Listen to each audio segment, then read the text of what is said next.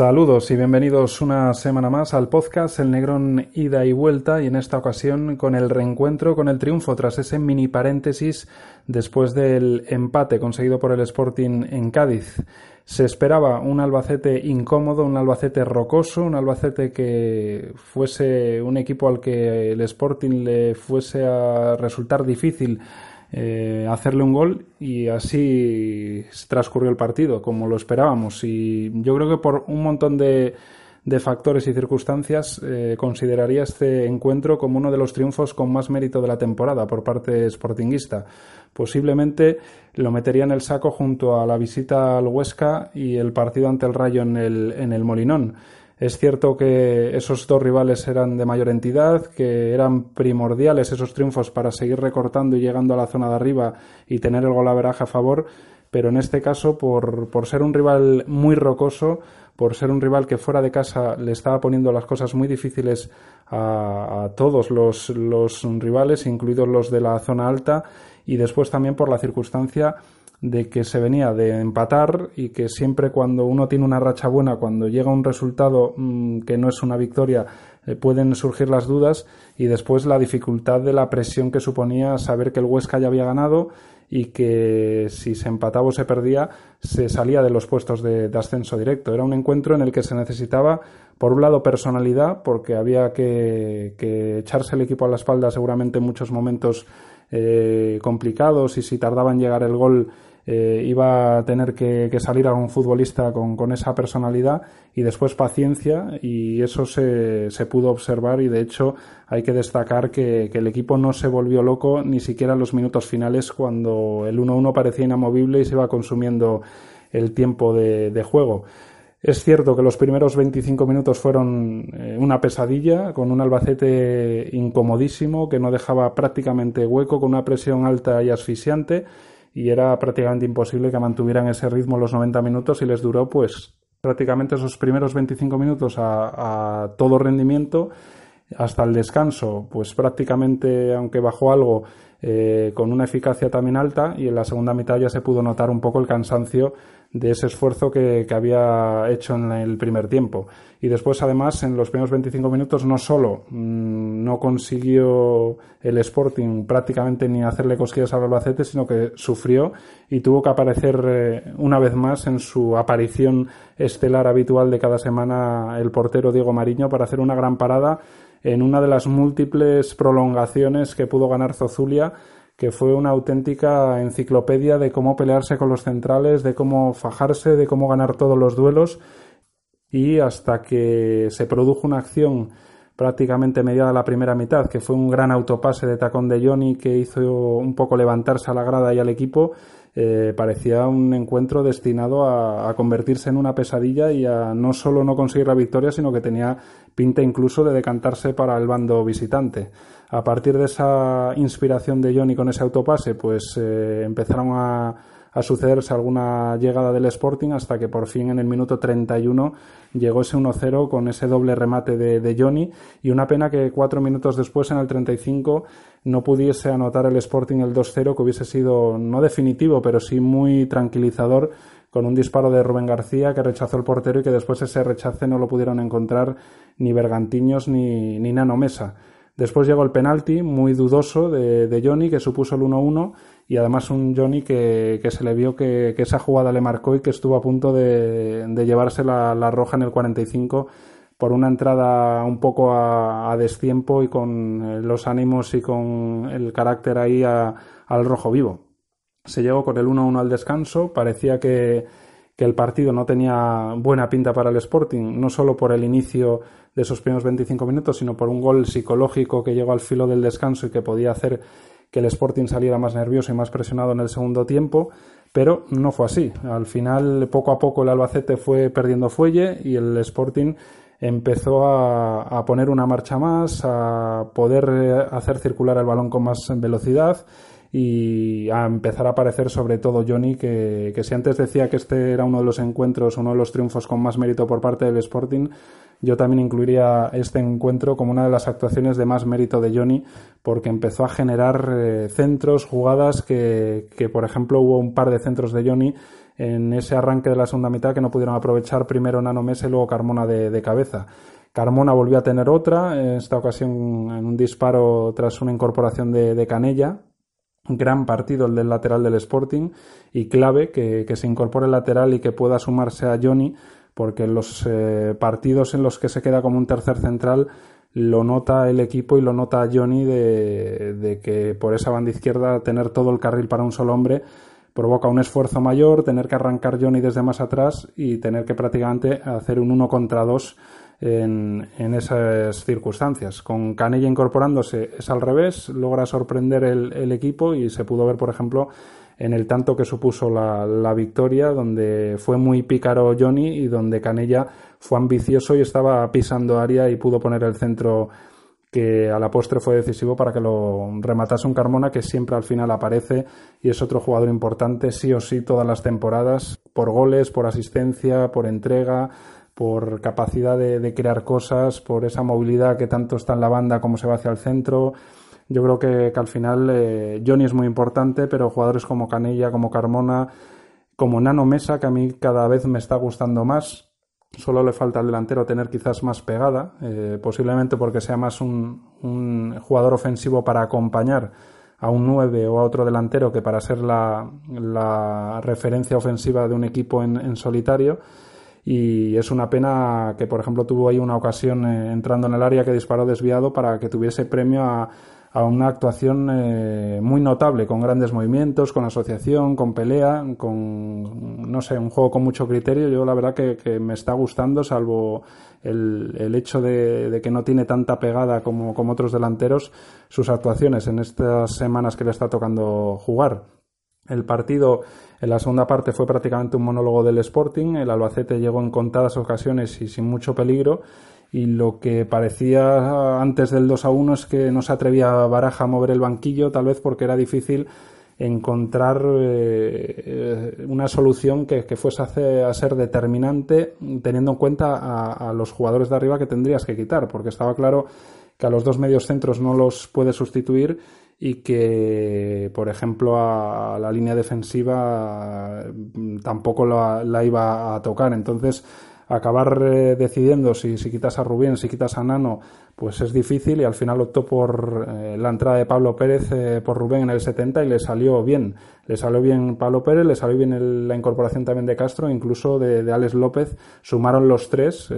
muy bien Pablo Pérez, por ejemplo, en varias acciones. reclamó un penalti el Sportingismo en el 79 en una caída de, del de jugar de Pablo. Después disparó al larguero en el 81 y tuvo muchas acciones de, llevarse el balón por arriba, de pelear, de, ofrecer con criterio una salida desde la media punta, que es su posición, hasta que después tuvo que ubicarse en, una banda. Y luego Castro también tuvo varias acciones de retener el balón, de, ofrecerse y, de sumar. Y luego mm, me sorprendió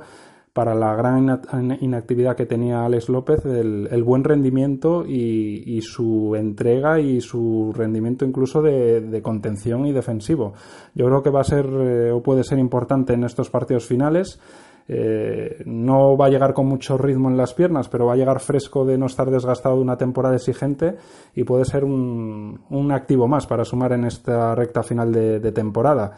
Y después eh, de todas esas acciones en las que lo acarició Pablo Pérez con ese disparo al, larguero, pues hay que mencionar que, el gol, que ya lo comentaba antes, fue fruto también de que a pesar de que el tiempo se consumía y no llegaba el, gol de la victoria, el equipo y la grada tuvieron fe, tuvieron paciencia y luego el, Molinón empujó y, y, pudo aportar ese plus que puede sumar como, como decisivo, como factor decisivo eh, para los dos encuentros que también le quedan al Sporting como, como local.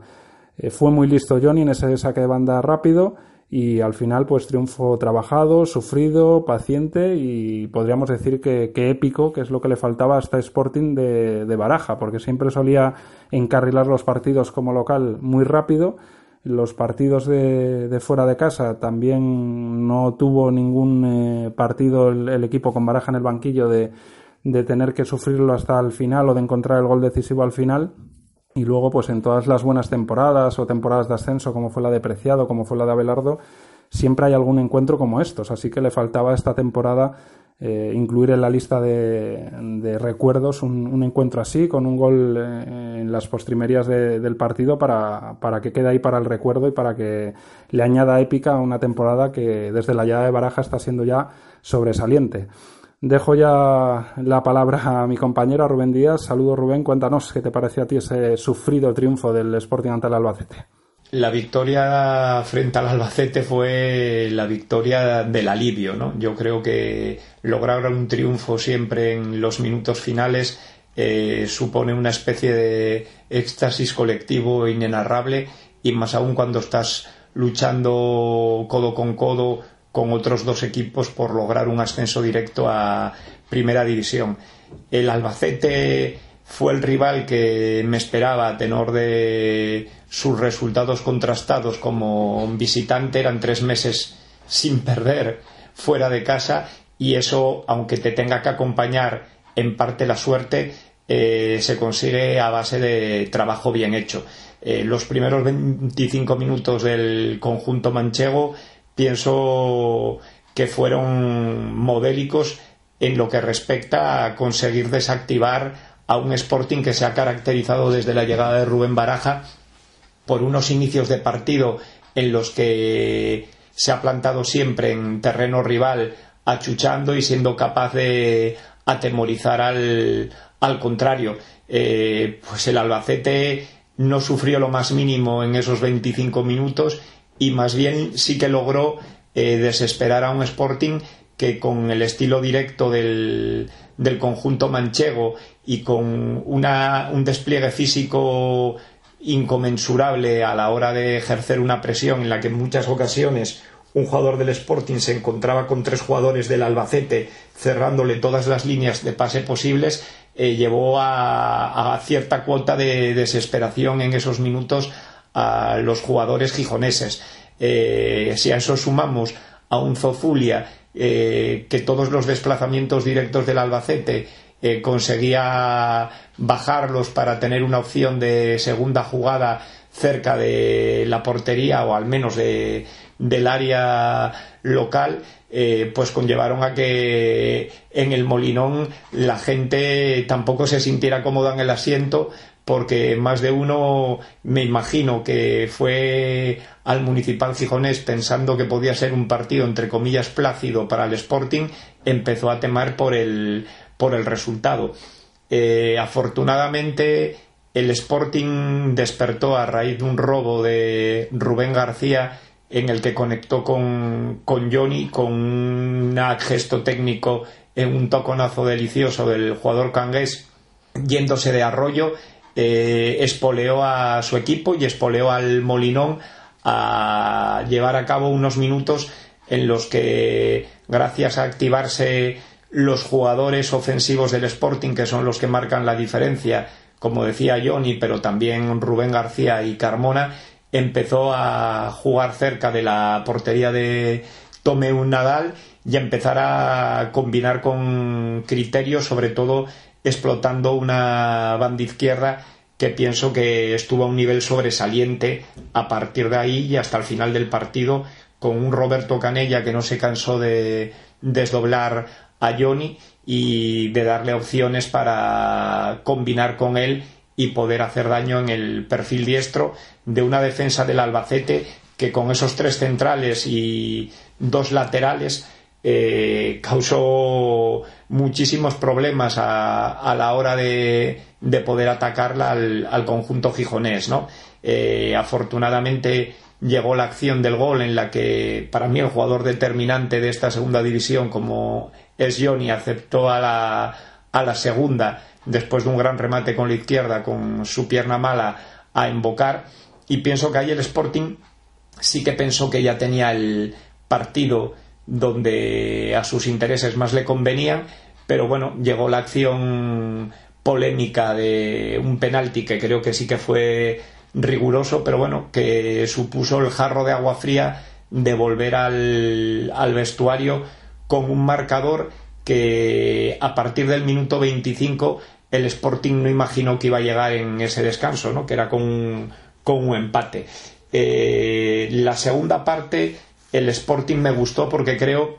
que fue un equipo eh, que sí que persiguió con, con ahínco y con determinación el triunfo y que con el paso de los minutos fue encontrando soluciones gracias al, al cansancio, por otra parte lógico, de un Albacete que era imposible que mantuviera ese despliegue físico colosal a la hora de realizar la presión y, de cerrar las líneas de pase al, al, equipo gijonés, ¿no? A pesar de que los laterales seguían compenetrándose bien con, con la línea de, de tres centrales, eh, como dije antes, la banda izquierda del Sporting con, con Canella y con Johnny empezó a bueno pues a causar estragos paulatinamente en, en, esa zaga manchega no también hay que destacar sin duda para mí a un jugador que siempre he dicho es determinante en este equipo como Oscar Mona eh, un futbolista de una inteligencia tremenda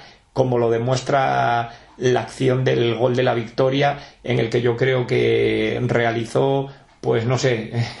su trigésimo quinta eh, diagonal de, izquierda a derecha para aparecer por sorpresa en, zona de remate. Eh, el jugador balear ya había acariciado el gol en un remate de cabeza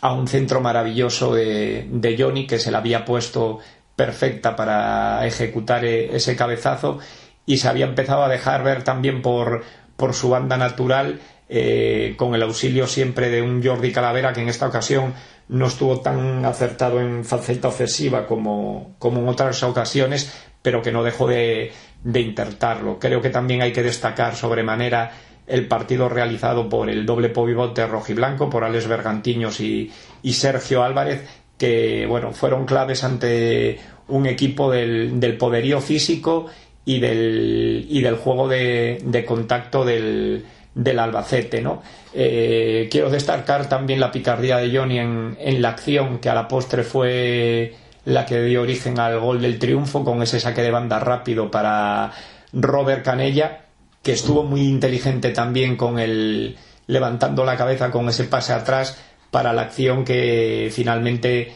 logró definir a la perfección Carlos Carmona, ¿no? Eh, del Sporting, insisto, creo que hay que destacar su convencimiento y su determinación por, por lograr tres puntos que a la vista de cómo se celebró la, la victoria, eh, todos los jugadores de la plantilla sabían que eran claves para, para estar metidos en, en la lucha de forma definitiva por, por los puestos de, ascenso directo, más aún sabiendo que esta semana esperaba un Zaragoza y que ir a la Romareda sin conseguir los tres puntos ante el Albacete hubiese sido un hándicap importante para seguir siendo uno de los grandes favoritos a lograr llegar a primera división de forma directa. Vamos ahora ya con este segundo bloque del podcast en el que vamos a poner sobre la mesa uno de los eh, factores eh, quizás más determinantes en esta recta final del campeonato.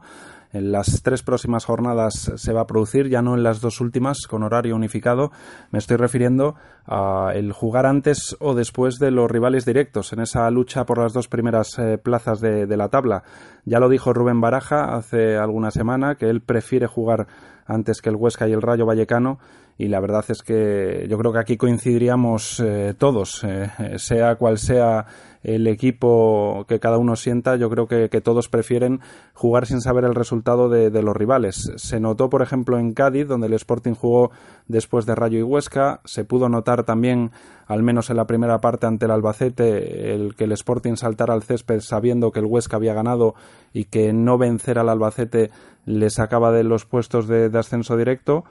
y va a volver a, ocurrir la, próxima jornada en la que el Sporting vuelva a jugar eh, entre medias, ¿no? del Huesca y, del Rayo. Vas a ver cómo queda el Huesca, no vas a ver cómo queda el Rayo, que además va a afrontar el equipo vallecano tres jornadas seguidas jugando el último. Y eso es una presión añadida que puede también eh, decantar hacia un lado o no eh, de la balanza los resultados. La próxima jornada jugará primero el Huesca en Córdoba, un rival difícil porque después de los resultados de, la pasada jornada,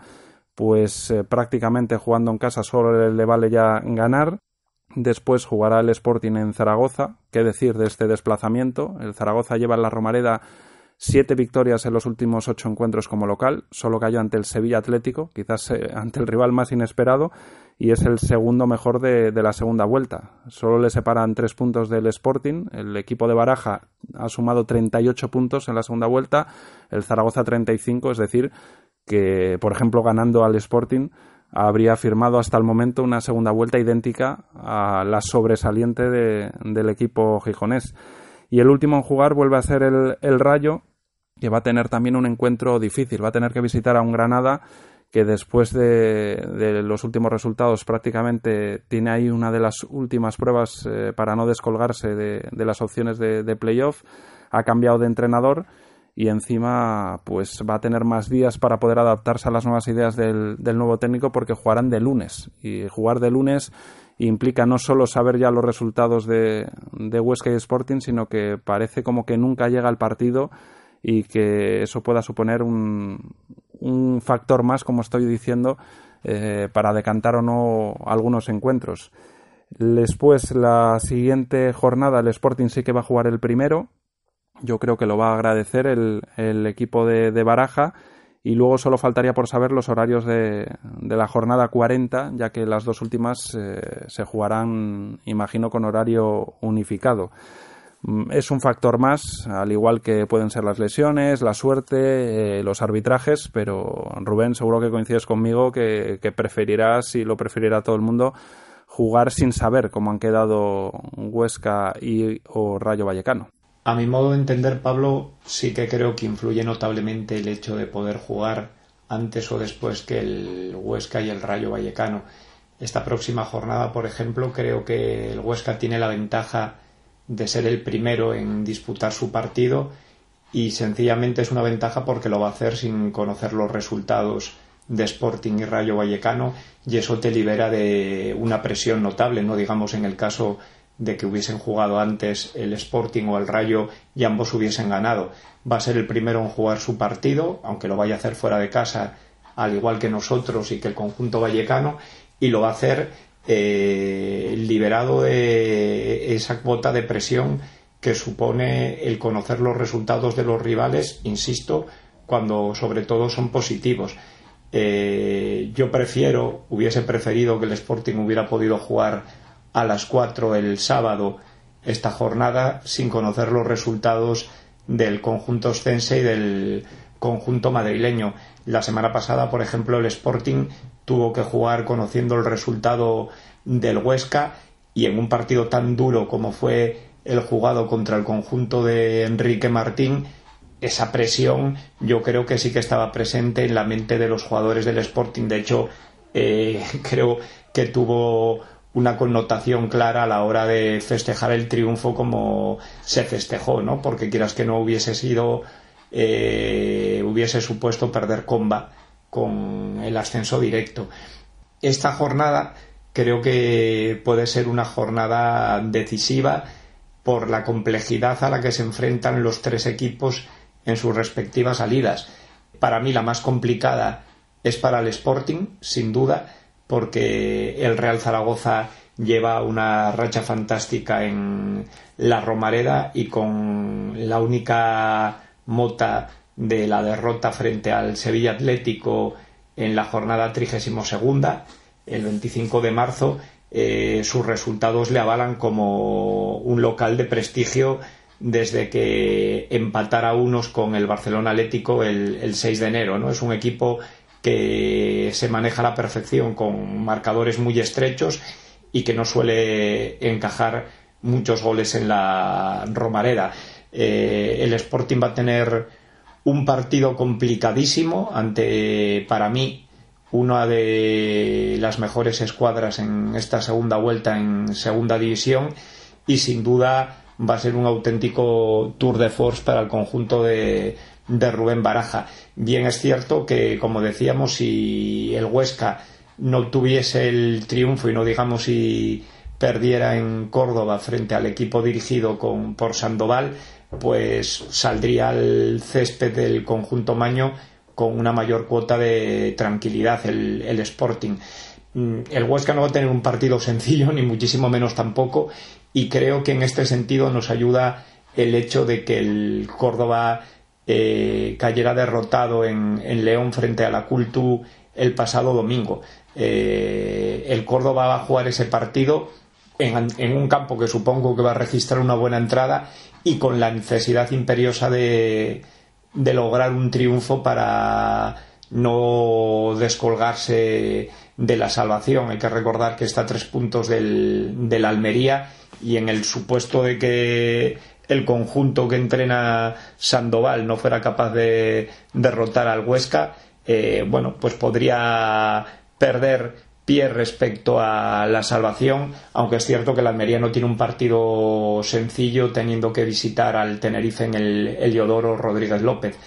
Y por último, bueno, el Rayo Vallecano eh, va a tener que jugar su partido el lunes frente al Granada en tierras andaluzas y por supuesto que si Rayo Vallecano, perdón, Huesca y Sporting consiguieran ganar, eh, la presión se iba a trasladar al conjunto madrileño, ¿no? Eh, que además tiene un partido también muy difícil porque a mi modo de ver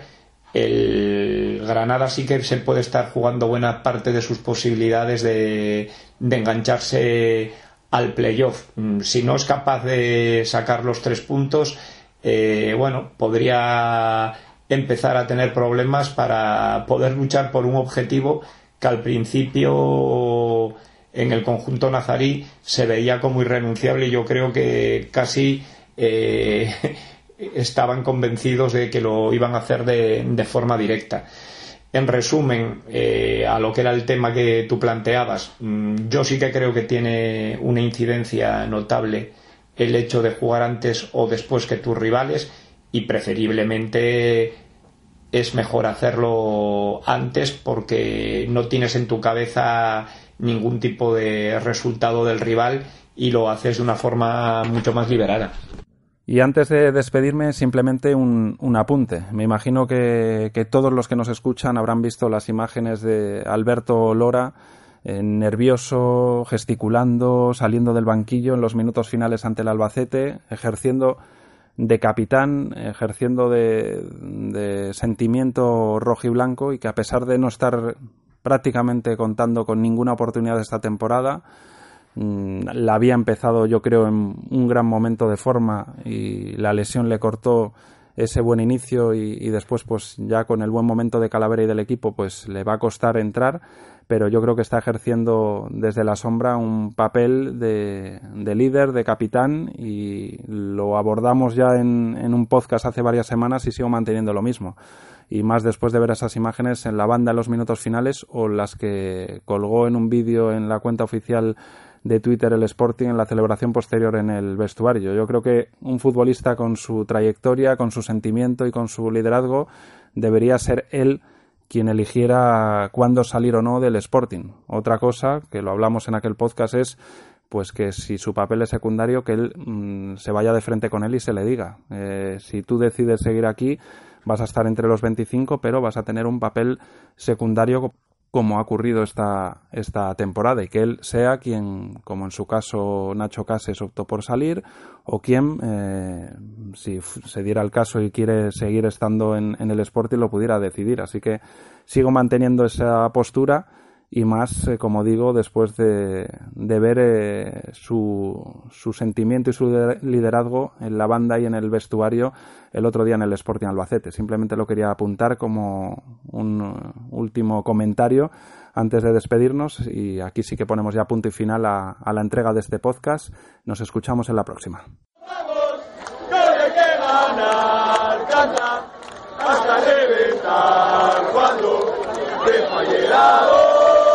Canta.